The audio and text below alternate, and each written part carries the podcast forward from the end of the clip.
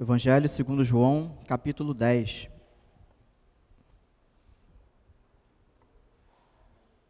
Vamos ler a partir do verso 1.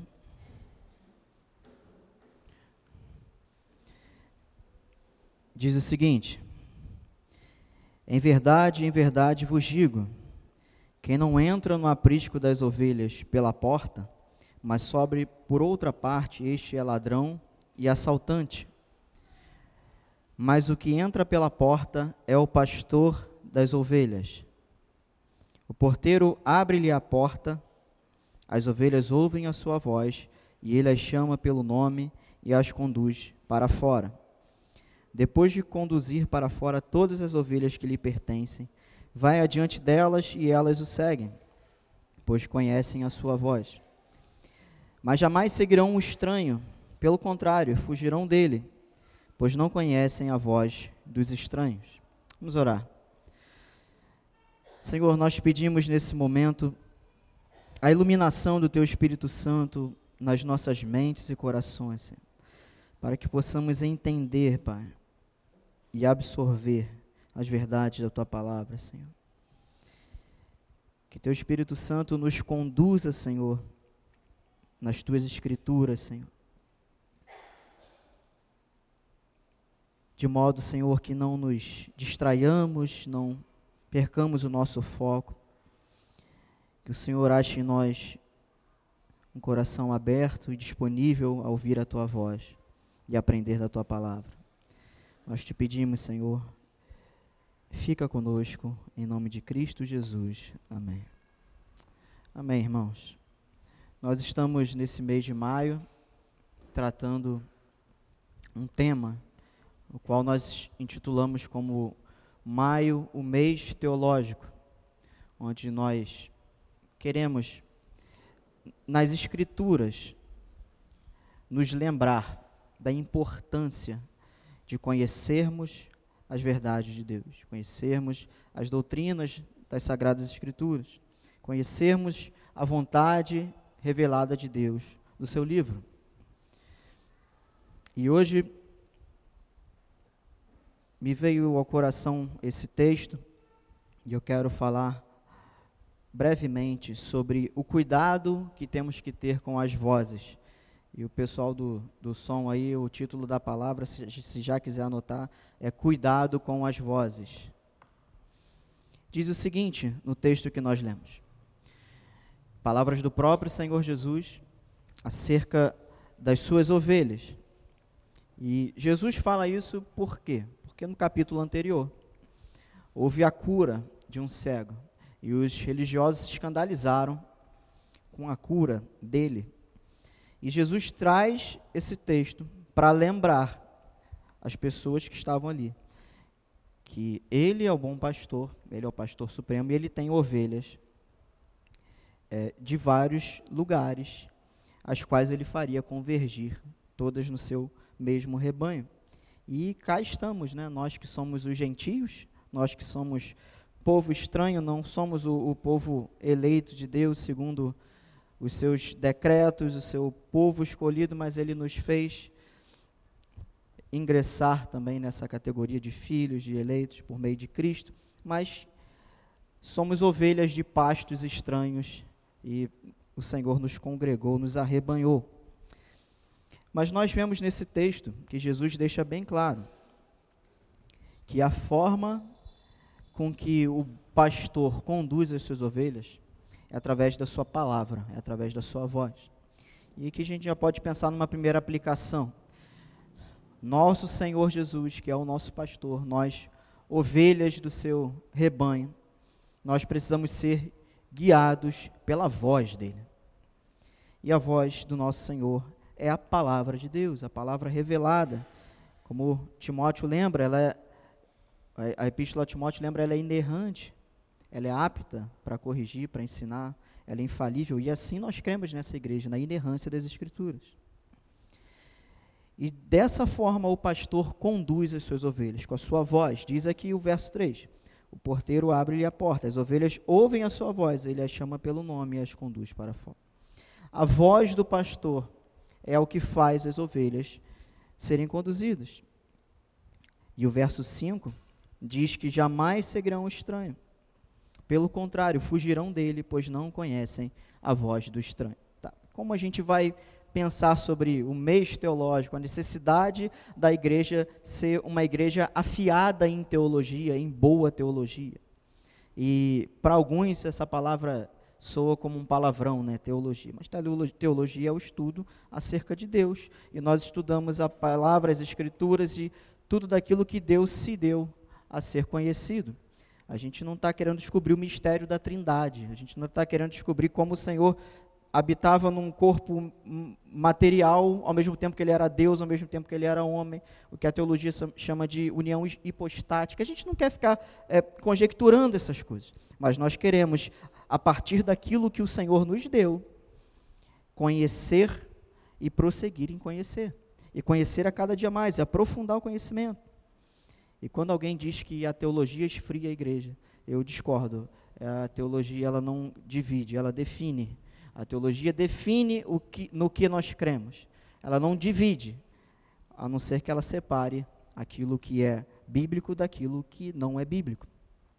Mas como coadunar esse texto, isso que Jesus está falando, o fato do seu rebanho ser conduzido pela sua palavra e do seu rebanho não seguir um estranho, porque não conhece a voz, como a gente vai conciliar com esse tema? Muito simples.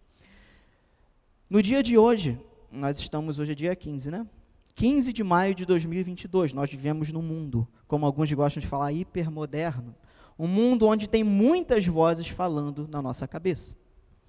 Nós, aqui na igreja, é um ambiente propício, né? Aqui a gente canta louvores, a gente vê as pessoas, a gente fala acerca da fé, da Bíblia, a gente ouve a pregação da palavra. Mas lá fora, lá fora nós somos bombardeados por ideologias, por mensagens N, por vozes. São vozes que falam no nosso ouvido, falam na nossa cabeça. E se a ovelha que se diz ovelha de Jesus, ela seguia por essas vozes, vozes de estranhos, alguma coisa certa está errada, ou algo de certo está errado, como brincam aí, né? Nós precisamos primeiro conhecer a voz do nosso pastor. Isso aqui é o que ele deixou para nós, irmãos. Isso aqui é a revelação de Deus. Nós precisamos conhecer a vontade revelada de Deus. E conhecendo a vontade e a palavra de Deus, nós conhecemos a voz do nosso pastor. E quando nós chegamos lá fora e outras vozes falarem, nós não iremos seguir aquelas propostas, porque nós conhecemos qual é a proposta do nosso pastor. Vocês estão entendendo? O ser humano ele é facilmente manipulado. Particularmente, alguns estudos antropológicos dizem que o latino ele tem uma propensão maior ainda para isso. Né? O latino ele é muito passional, ele é muito ligado às emoções. A coisa pode não ter lógica nenhuma, mas mexeu com a emoção dele, ele dá crédito àquilo. E o brasileiro faz parte disso. Nós somos um povo muito, desculpa a palavra, nós somos muito mandigueiros, né? Nós somos muito de acreditar em, em coisas assim mirabolantes. E isso dificulta um pouco a nossa caminhada. Porque às vezes Deus fala uma coisa e a gente chega lá fora e vê outra. E se nós não estivermos alinhados com a voz do nosso pastor, nós iremos seguir vozes estranhas. Então, essa aqui é a primeira explicação acerca do texto. Eu li só cinco versos. Eu costumo sempre ler as passagens completas, mas só pelo benefício do tema eu fiz isso. A voz do nosso pastor é uma. Ela precisa ser inconfundível. Ela precisa ser obedecida.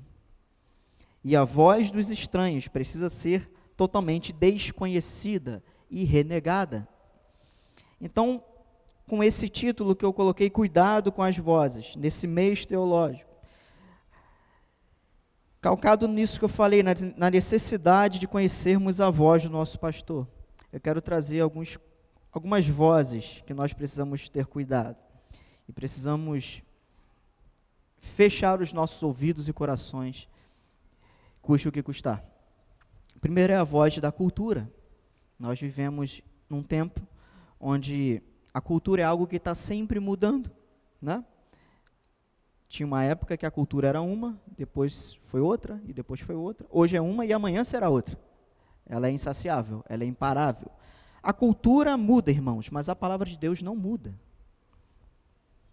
A cultura diz, e assim, dentre tantas coisas que a cultura nos diz hoje, que o homem pode ser mulher, que a mulher pode ser homem, que o, o, o doente pode amar uma criança e tantas coisas, né? O, o, o, Supremo Tribunal Federal, posso ser preso se falar isso? Mas tá bom. O Supremo Tribunal Federal soltando bandido, a torta direita, a corrupção. Sabe, esse tipo de coisa, eu teria mil, mil assuntos para falar acerca da cultura, do mundo que nós vivemos, mas eu, eu trouxe uma coisa só. Uma frase que a cultura diz: Você precisa se afirmar. Isso é uma coisa que a cultura fala. Você precisa se afirmar. E o, o, qual é o núcleo, qual é o coração dessa, dessa afirmação, dessa ideia que estão colocando nas, nas nossas cabeças aí? Nossos jovens, nossos adolescentes. É um núcleo, é, é uma informação que ela quer trazer uma informação de autoafirmação. Assumir quem nós somos sem precisar mudar aquilo que há de errado. Ser do jeito que é, sem responsabilidade. Ah, mas eu sou assim, é o famoso Gabriela, né? Fazendo aqui, citando o pastor Daniel aqui, a, a pessoa Gabriela. Eu nasci assim, vou morrer assim, Gabriela, né? O pessoal mais, mais antigo aí lembra. Eu tenho essa carinha aqui, mas já estou quase 40. Eu lembro. É isso que o mundo está dizendo por aí. Ah, você é assim, você é grosseiro? Você precisa se afirmar, isso é quem você é, vai lá. Ah, mas você gosta das pessoas do mesmo sexo? Você precisa se afirmar.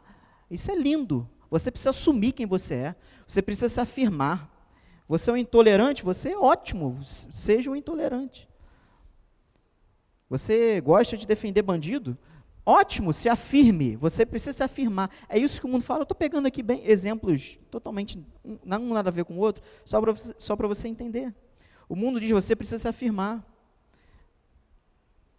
Você quer ser uma mulher que usa roupas que, que, que sedutoras, você quer chamar atenção, se afirme. Você precisa ser você.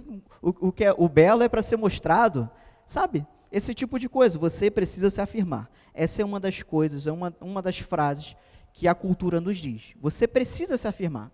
Você deve ser quem você é. Você nasceu assim, então seja assim. Mas qual é a voz do nosso pastor em relação a isso? Abra lá em Lucas 14, 33.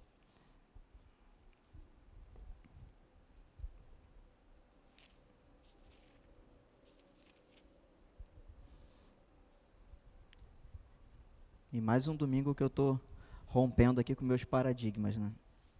Eu gosto de pregar só num texto, hoje eu vou em vários.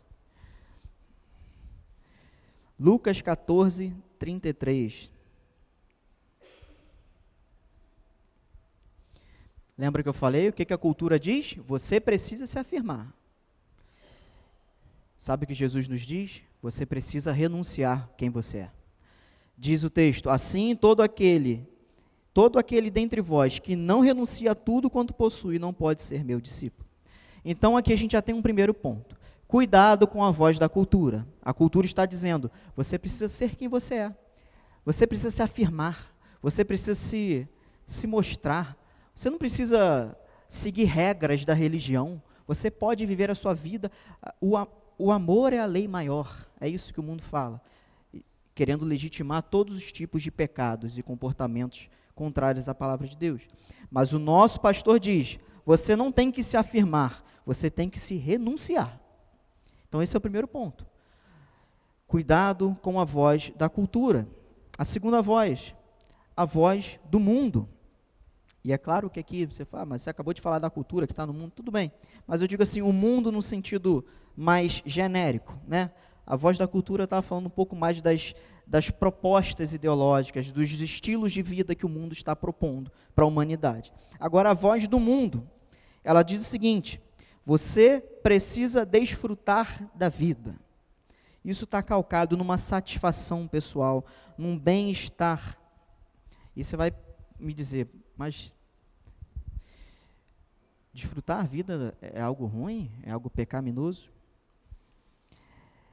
O mundo propõe desfrutar da vida, onde essa vida é uma vida sem Deus. Isso aqui, a estratégia do nosso inimigo nessa proposta de viva a vida é uma distração do foco. Nós não fomos chamados para desfrutar da vida. Nós fomos chamados para desfrutar da vida que Cristo nos dá. E essa vida é uma vida abundante. Dá uma corridinha em 1 Coríntios 10, 31.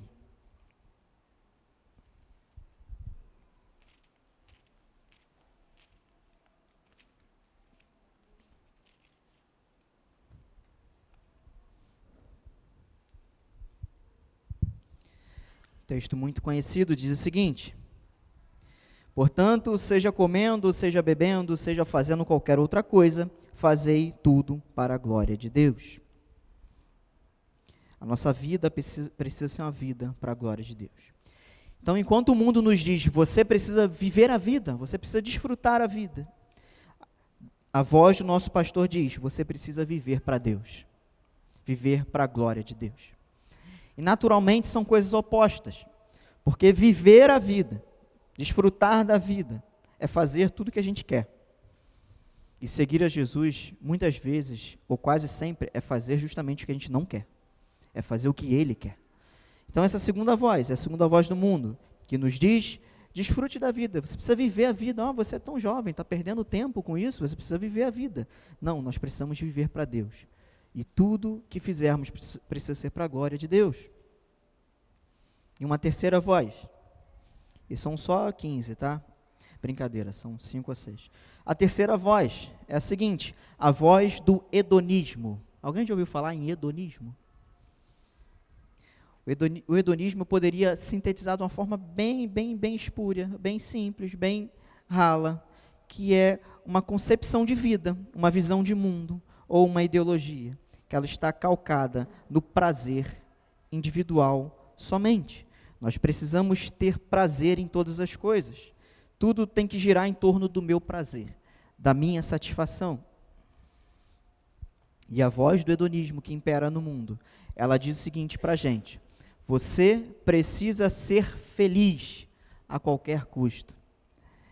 E diz o poeta lá, né? Eu quero ser feliz. Você também. Não devemos nada a ninguém. Não é o que diz o poeta? Ninguém pegou referência, né? Que bom. Você precisa ser feliz a qualquer custo. Uma busca incessante pela felicidade nessa vida passageira.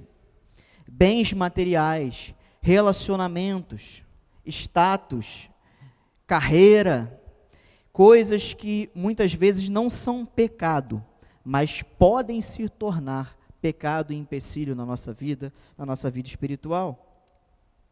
Enquanto o mundo diz isso, você precisa ser feliz a qualquer custo. A Escritura nos diz: você precisa agradar a Deus. Diz 1 Pedro 1,16. Vamos lá, essa mais uma corridinha.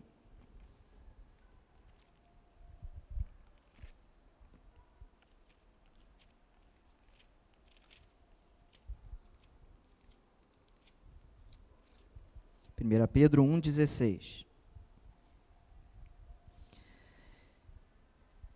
Está escrito: sede santos, porque eu sou santo. Isso é Pedro citando um texto do Antigo Testamento. Deus não nos chamou, preste atenção no que eu vou falar. Deus não nos chamou para sermos felizes. Para a felicidade como objetivo final da nossa vida. Deus nos chamou para sermos santos e para agradarmos a Ele. Pois sem santificação ninguém verá a Deus. Ah, Leandro, então a gente tem que viver uma vida infeliz. Não. Deus nos proporciona felicidades mil. Deus enche o nosso coração de alegria. Deus enche o nosso coração de saciedade. Mas o mundo, ele é uma busca incessante pela felicidade. O mundo não está satisfeito com nada que tem. É aquele texto da sanguessuga, sempre quer mais, quer mais. E quantas, quantas, vezes, quantas vezes a gente vê aí nesses, esses casamentos de atores aí. Casa, ah, já não está de saco cheio, aí casa com outro. aí daqui a pouco casa com outro. É a busca pela felicidade, é a busca incessante pela felicidade. Mas Deus nos chama para sermos santos. Então tenham cuidado com essa frase, é uma frase muito linda, muito bonita. Dá para colocar no para-choque do caminhão. Você precisa ser feliz a qualquer custo. Mas aí há uma armadilha. Que se a ovelhinha do nosso Senhor não tiver ligada com a voz dele, ela vai ouvir isso, ai que lindo, sim, é. Porque Deus nos chamou para sermos felizes. Não. Deus nos chamou para sermos santos, para agradarmos Ele, para vivermos uma vida de acordo com a Sua palavra. E a felicidade é só um, uma consequência de uma vida que agrada a Deus. Ela não é o, o fim em si mesmo, não é o propósito último da nossa vida. Sermos felizes. Vivendo para Deus, somos felizes. Vivendo para saciar as nossas vontades, os nossos sonhos, nós somos totalmente infelizes e insatisfeitos. E estamos sempre querendo buscar aquilo que nos completa. É ou não é assim que o mundo vive? Vai me dizer que você não conhece ninguém que não conhece a Deus, que é totalmente infeliz e que hoje busca a felicidade em uma alguma coisa e amanhã em outra, e depois em outra, e depois em outra, e nunca está saciada. Porque saciedade só encontramos em Deus. Uma outra voz, a quarta voz que nós precisamos ter cuidado, a voz da prosperidade equivocada. E aqui a gente, tratando de teologia, eu não poderia deixar de falar isso. Há algumas teologias que dizem: você é filho de Deus, você é cabeça, você não é cauda, você é filho do rei. Já viu aquela frase de caminhão também? Não sou o rei do mundo, mas sou filho do. Não sou o dono do mundo, mas sou filho do dono. Você é filho de Deus, você merece ser bem-sucedido. Você merece prosperar. E muitas igrejas aderiram a essa teologia, o que a gente chama de teologia da prosperidade. E graças a Deus isso nunca foi uma realidade nesses, nesses nossos 12 anos e nunca há de ser. E qual a ênfase disso? É uma ênfase em riqueza, em sucesso, bens materiais, tudo relacionado ao material, ao plano terreno. E o que a voz do nosso pastor diz em relação a isso? Mateus 6, 31. Vamos lá.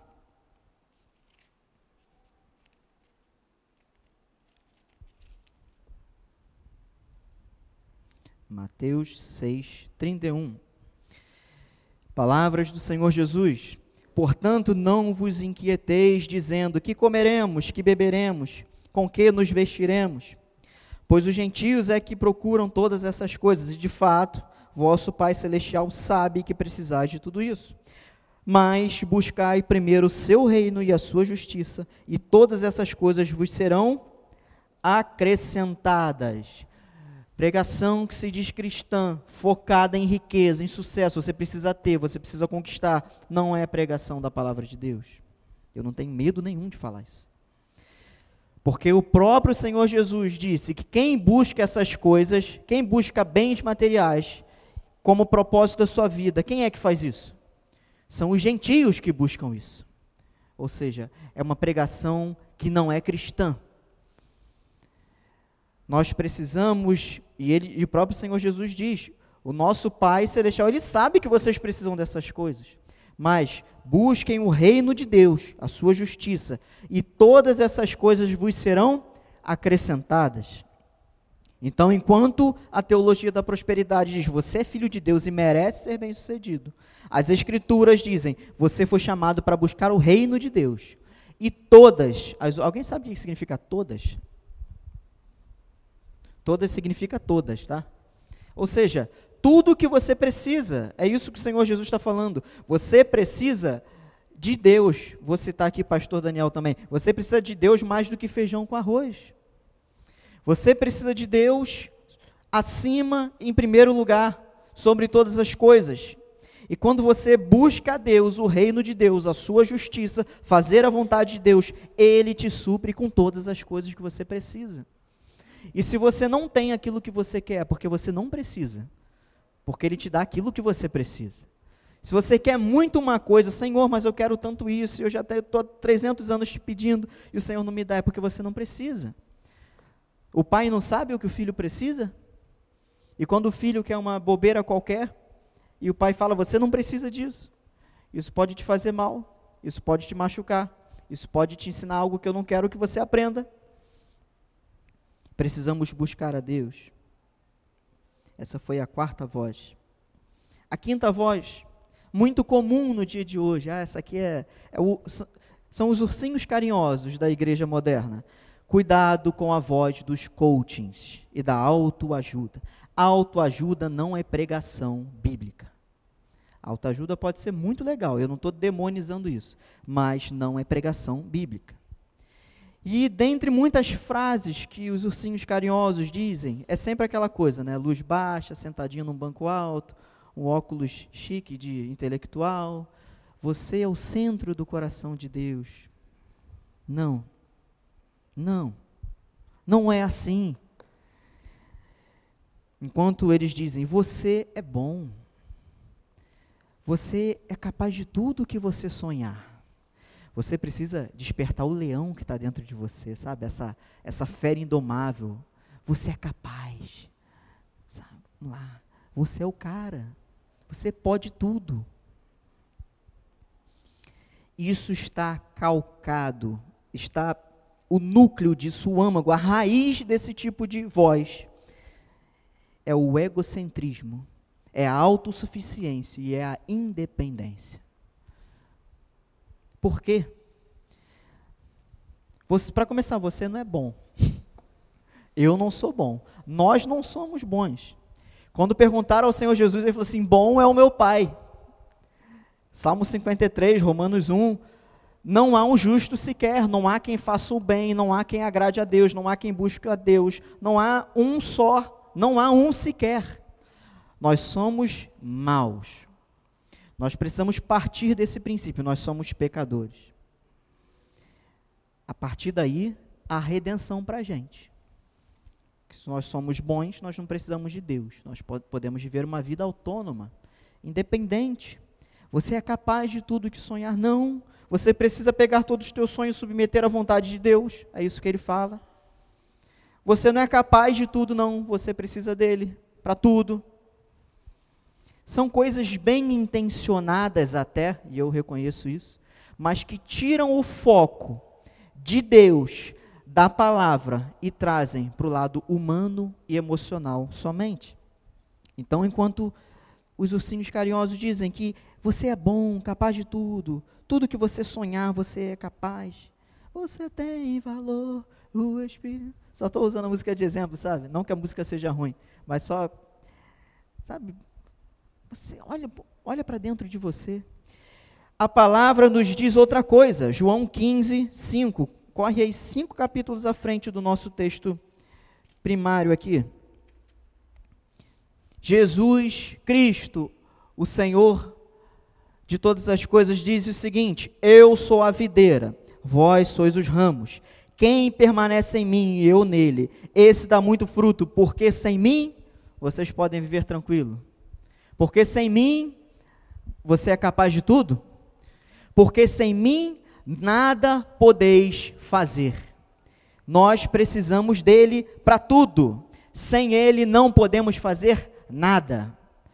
E aquilo que nós conseguimos fazer sem ele, provavelmente é algo que desagrada a ele. É fruto, obra da nossa carne.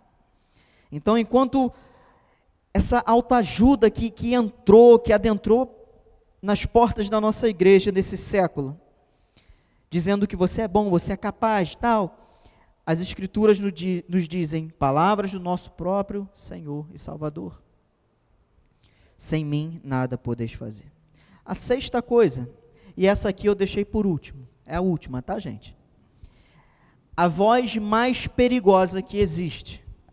Vamos fazer o, o recapitular.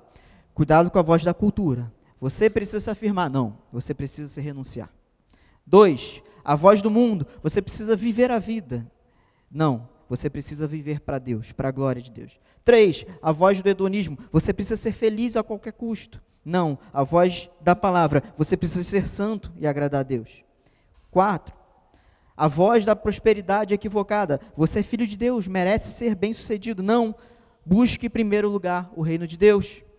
Quinto, a voz da autoajuda. Você é bom. Não, você precisa de Deus. Você é mau. Você precisa de um Salvador. E a sexta voz, a voz mais perigosa, é a voz do nosso próprio coração. Essa, junta as outras cinco, multiplica por três, eleva a décima potência. A voz do coração ainda é a mais perigosa. A voz do nosso coração, preste atenção nisso, é a mais perigosa. E o que que a voz do nosso coração diz? Dentre muitas coisas que ela nos diz, de repente está falando aí agora. Quem sabe se a voz do teu coração está falando assim, ah, não é bem isso não, mais ou menos, mais ou não é bem isso não. De repente a voz do teu coração está aqui, ó. você está aqui na igreja e a voz do teu coração está te falando algumas coisas. Esse careca aí, baixinho, não deu nem um berro aí de aleluia. A voz do nosso coração, irmãos, é a pior de todas. E dentre muitas coisas que ela diz, a pior é você é o Senhor da sua vida. A voz do nosso coração nos diz, todo dia, quando o teu despertador toca e você levanta, ela te fala, você, você Jana, vamos tomar o controle da minha vida e vamos viver esse dia. É o que ela fala. Vamos tomar o, o remo desse barco aqui e vamos remar. É o que teu coração te diz todo dia. Você é o Senhor da sua vida. Opa, eu, eu Sou soberano, que a vida é minha, eu faço o que eu quero, eu tenho controle. É ou não é? Quando o alarme toca, você vai lá, no meu caso eu vou no soneca lá, dez vezes. É 7, 7, 9, 7, 18, 7, 27, 7, 36, 7, 45. E assim vai, 7, 54. Mas beleza, aí quando levanta, você faz um checklist aqui, né? O que, que eu tenho que fazer hoje? Pá, pá, pá, pá, pá. Onde Deus entra nisso? Onde Deus entra nisso? Senhor, me ajuda a fazer isso. Senhor, eu preciso fazer isso. Senhor, eu preciso resolver tal coisa. Senhor, toma a direção do meu dia. Senhor, não me deixe errar. Senhor, não me deixa resvalar os meus pés. Senhor, não me deixa tomar decisões equivocadas. Só que a gente está no automático. A gente levanta e já planeja o dia. Somos senhores da situação, soberanos. E eu quero te dar uma triste notícia. Sabe qual é o, o núcleo desse sentimento, dessa voz no nosso coração? Idolatria. Isso é idolatria. Isso é fruto do pecado original. É um tipo de egoísmo, mas eu quero tratar com você aqui. Isso é idolatria. Citando aqui o reformador João Calvino, ele disse que o coração do homem é uma fábrica de ídolos. Nós facilmente criamos ídolos no nosso coração. E o maior deles somos nós mesmos. Você pensa assim, não, você está falando, eu vim aqui de noite, nesse tempinho bom para ficar em casa e ver a Netflix. Eu vim aqui para a igreja, para ouvir esse camarada falar que isso é idolatria que acontece no meu coração. Sim, é idolatria que acontece no nosso coração. Nós queremos ter o controle de tudo. O que é idolatria? Só para a gente definir. Alguém sabe? é tirar Deus do primeiro lugar. Tirar Deus do primeiro lugar é idolatria. Sabe por quê? Quando a gente tira Deus do primeiro lugar, aquele lugar não fica vazio. O nosso coração tem um trono, tem uma cadeirinha lá dentro do nosso coração. É só uma, uma ilustração aqui. Tem uma cadeirinha lá. Se Deus não estiver sentado no trono do nosso coração, outra coisa vai estar sentado. O coração do homem não deixa esse espaço vazio. Ele sempre procura algo para ocupar o trono do seu coração. Isso é, é, é, natural do homem. Os antropólogos, se você pegar, tem livros mil aí que dizem isso, da, do, do, do, do homem sempre buscando algo para ter como o seu esteio, a sua âncora, o seu ponto de apoio. É o seu ídolo. Quem está vendo, quem tá vendo aí o No Limite, lá tem aquele ídolo, lá, aquele, aquele totem lá de madeira. Aquilo ali a gente carrega dentro da gente. você vai pensar, poxa, mas eu tenho tantos anos de igreja, eu sou pastor, eu sou diácono, como é que eu. Ele vem me falar que o meu coração tomar cuidado com a idolatria? Esse mesmo João que a gente leu, o capítulo 10 aqui, foi o nosso texto principal. Apóstolo João, o Joãozinho, imagino que o Senhor devia chamar ele de Joãozinho, que era o apóstolo amado, aquele que reclinou a cabeça sobre o peito do Senhor. O apóstolo do amor, também às vezes chamado de Boanerges, filho do trovão.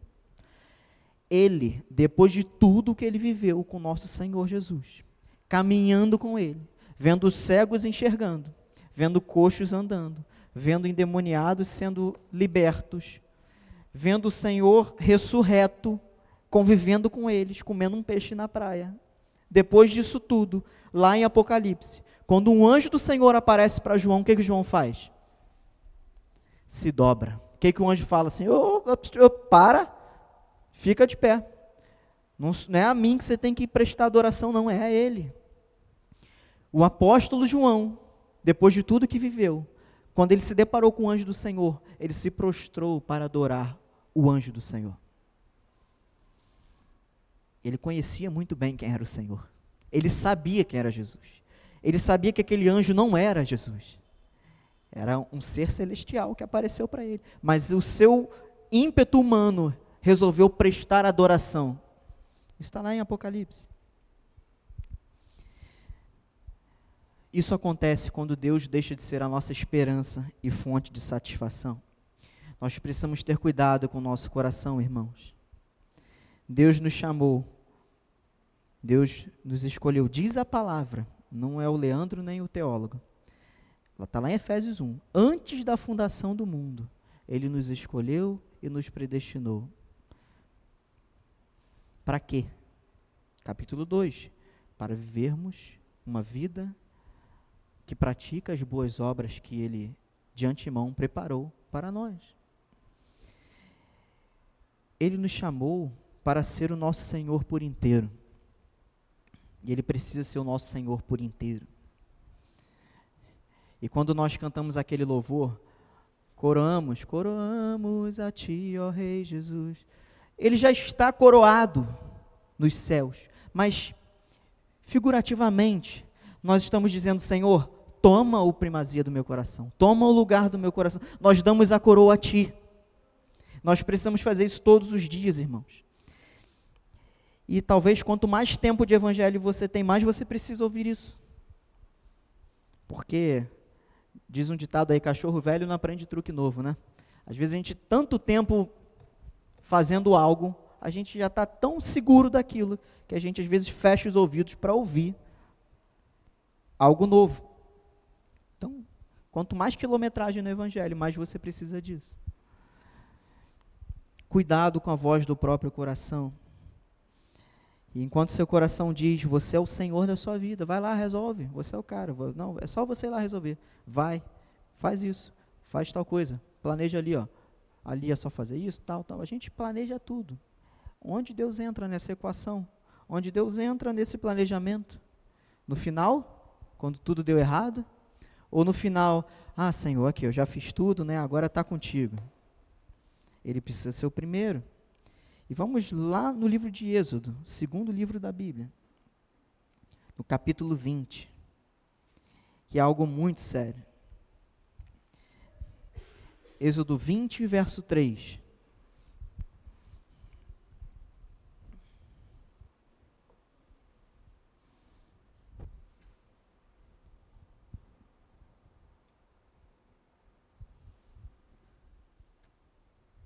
diz o seguinte: Não terás outros deuses diante de mim. Aí a gente pensa numa estátua, a gente pensa lá no pessoal lá no Japão, os budistas, a gente pensa lá no os hindus, aquele pessoal que adora vaca, né?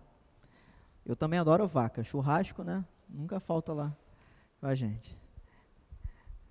Deus caprichou, né, quando fez eu sempre falo isso, Deus caprichou quando fez a, os gatos, né?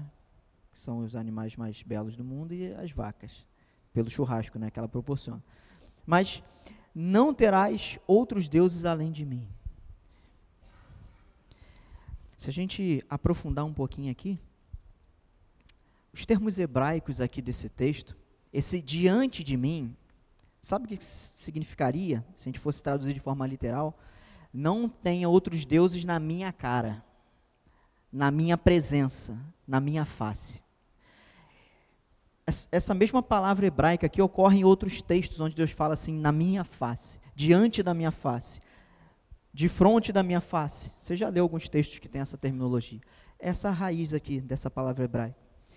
A nossa tradução não ajudou muito, mas não terás outros, outros deuses diante de mim.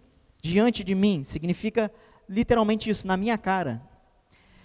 E alguns comentaristas dizem que isso aqui significa mais ou menos a pessoa que, que é casada. Eu sou casado com a Bia. E daqui a pouco chega uma outra mulher e eu me relaciono, eu dou um beijo nessa outra mulher na cara da Bia. Isso é idolatria. É quando a gente diz que tem um relacionamento com Deus, quando nós temos um pacto com Ele, nós temos uma aliança com Ele, que Ele fez conosco, e nós trocamos Deus por outra coisa na cara dele. Isso é idolatria. Isso é quando vivemos uma vida, aquilo que alguns dizem é um ateísmo cristão. Eu já falei isso aqui alguns anos atrás. Um ateísmo cristão. O que é ateísmo? É aquela filosofia, aquela crença que não acredita em nenhum tipo de divindade. Como é que pode um ateísmo cristão? Porque cristianismo acredita. É quando você diz que é de Deus, frequenta a casa de Deus, se relaciona com os outros filhos de Deus, conhece a palavra de Deus, você fala com Deus, você ouve Deus falar, mas você vive o teu cotidiano como se Deus não existisse. Você resolve tudo sozinho. É um ateísmo prático. Isso é um cuidado que eu e todos nós aqui, todos nós, precisamos ter. Cuidado. Nós não somos os senhores da nossa vida. Deus é o Senhor da nossa vida. Jesus é o nosso Senhor. Pessoas foram mortas por causa dessa declaração. Você sabe disso lá no primeiro século, quando os cristãos foram perseguidos pelo Império Romano. Quando eles diziam Jesus é o Senhor e se negavam a falar que César era o Senhor, era o, o, o, rei do mundo naquela época era o imperador César, ave César, eles falavam. E os cristãos falavam não. O meu Senhor é Jesus. Eles eram mortos por causa disso. Nós estamos dispostos, olha para cá, a morrer, a sofrer prejuízo, a sofrer humilhação, a sofrer bullying, a sofrer isolamento, a sofrer marginalização, ser colocado de lado, pelo fato de seguirmos a Jesus. Então, isso é um assunto muito sério, irmãos. Cuidado com a voz do próprio coração. Tem um louvor aí, até novo, que é até legal. Não é muito congregacional, mas até legal. Ele fala: O maior vilão da minha vida sou eu. O maior vilão sou eu. É a minha vontade, é a minha carne, são os meus pensamentos, são os meus ímpetos, os meus desejos, a minha personalidade, as minhas falhas de caráter. Cuidado com a voz do próprio coração. Ela é a mais perigosa. Nós precisamos conhecer, então, irmãos, a voz do nosso Senhor Jesus. E eu quero te encorajar desde já, no dia 28 de maio, que nós vamos ter a nossa terceira conferência teológica aqui, que nós chamamos de tarde teológica, porque a gente começa quatro, cinco horas da tarde e vai até sete da noite. A gente tem perguntas e respostas, tem debate e tal. E desde já eu quero te convidar a participar. A gente precisa, inclusive, definir o horário né, e, e colocar no grupo. Nós precisamos conhecer a palavra de Deus. Você confiaria aí num médico que não estudou quase nada da, da medicina? Olha, você tem um você tem um problema aqui no coração, tá? Que eu vou resolver, tá? Mas qual a tua certificação nisso? Ah, eu vi cinco vídeos no YouTube e já sei resolver esse problema aqui da válvula mitral. É isso? Você confiaria entregar um, um aparelho seu numa assistência técnica que não tem qualificação? Por que, que o cristão quer ser especialista no seu trabalho, na sua área, e não quer ser especialista nisso aqui? Nós precisamos quebrar esse paradigma. Nós temos que ser especialistas. Na verdade, precisa ser a nossa primeira especialidade.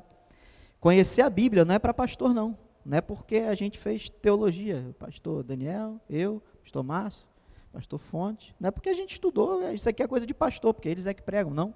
Isso aqui é coisa de todos os crentes. Todos nós precisamos ser especialistas nisso aqui. E depois, especialista aí, cada um na sua área aí. Os professores, policial, médico. Show. Porque isso glorifica o nome de Deus, quando nós somos bem competentes na nossa área. Mas, sobretudo, especialistas na palavra de Deus. Cuidado com essas vozes que eu falei hoje. Cuidado. Nós vivemos no mundo da informação. Isso aqui você abriu aqui, você tem um milhão de informação na tua mão em cinco segundos. E você tem que estar bem focado na palavra de Deus. E conhecer bem a voz do teu pastor. Porque são vozes e vozes e vozes e vozes. Eu lembro até de um filme assim que a pessoa ouvia, toda hora ouvia vozes. O tempo todo. Saímos ali, já vai ter uma voz aqui no trânsito, né? Você saiu no trânsito, já vai ter um, alguém te fechando, Vão ter situações ali que vão te desafiar. E você precisa ouvir o teu pastor falando assim, ô filho, segura a tua onda aí. É assim ou não é? É assim com a gente. Amém, irmãos? Eu pedi para o diácono Rafael, chama a Carla lá para a gente fazer o louvor para encerrar. Vamos ficar de pé. Vamos orar. Queria que você colocasse a mão no seu coração e não concordasse só com a, com a, minha, com a minha oração, mas você olhando para dentro de você, você se conhece muito bem. Eu não te conheço por dentro. Você não me conhece por dentro. Eu te garanto que se a gente se conhecesse por dentro, a gente estaria um assustado com o outro. De tanta coisa feia que ia ver. É aquela brincadeira do slide, né? Lá no juízo final, que vai ser passado um projetor lá, mostrando tudo que a gente fez. Vai ser feio. E aquilo que, que de bom há em nós, é porque o Senhor tem gerado em nós, é porque o Senhor tem nos ensinado, é que o Senhor tem trabalhado no nosso coração. Então não espera a minha oração e não concorda só comigo, mas olha bem para dentro de você e sobre todas as coisas que eu falei, sabe?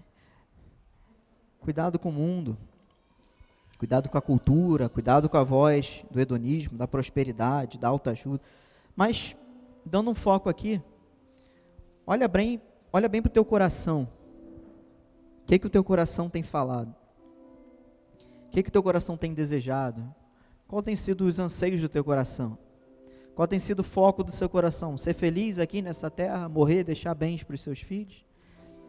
Diz Paulo que se a tua esperança é essa, você é o mais miserável dos homens. Vamos orar. Senhor, som do nosso coração, Pai, nos conhece. Esquadrinha, Senhor, os nossos pensamentos, os nossos desígnios, Senhor. Vê se há em nós, Senhor, algum caminho mau, Senhor, direita. Tu que és Deus bom, de geração em geração fiel, Mude o nosso coração nessa noite, Pai. Transforma-nos, Senhor, para que saiamos daqui, Senhor, mais parecidos contigo, Senhor. Que a tua alegria, Pai, enche o nosso coração, que sejamos renovados nessa noite, que tenhamos, Senhor, as nossas prioridades organizadas dentro da nossa alma, dentro do nosso coração. Toma a primazia do nosso coração, Pai toma o trono do nosso coração, Pai. Nós te pedimos nessa noite que Teu Espírito Santo sobre sobre nós e destrone tudo que está assentado no lugar que é Teu no nosso coração nessa noite. Seja o que for, seja o que for, Senhor. Toma o Teu lugar, Pai. Toma o Teu lugar, lugar de primazia, lugar que um rei merece estar se assente, Pai, sobre os nossos sonhos. Se assente, Pai, sobre os nossos planos. Se assente, Pai, sobre as nossas vontades. Sobre as nossas personalidades, Senhor. Subjugue, Pai, todas essas coisas à tua soberania e ao teu reinado dentro das nossas vidas. Subjugue, Pai, destrone.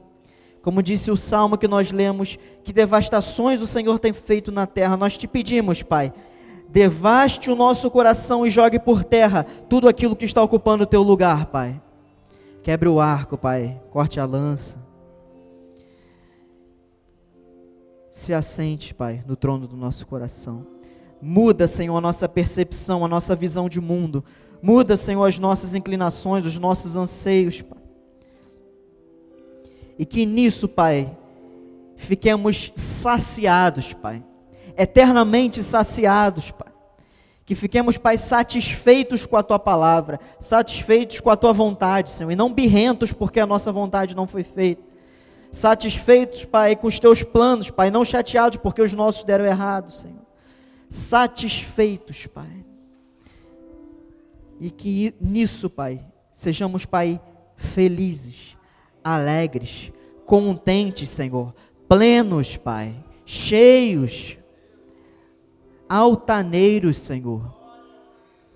Nós te pedimos, Pai, que a tua alegria, Pai, enche as nossas vidas. Que possamos, Pai, como nós vamos cantar, receber da tua alegria hoje, agora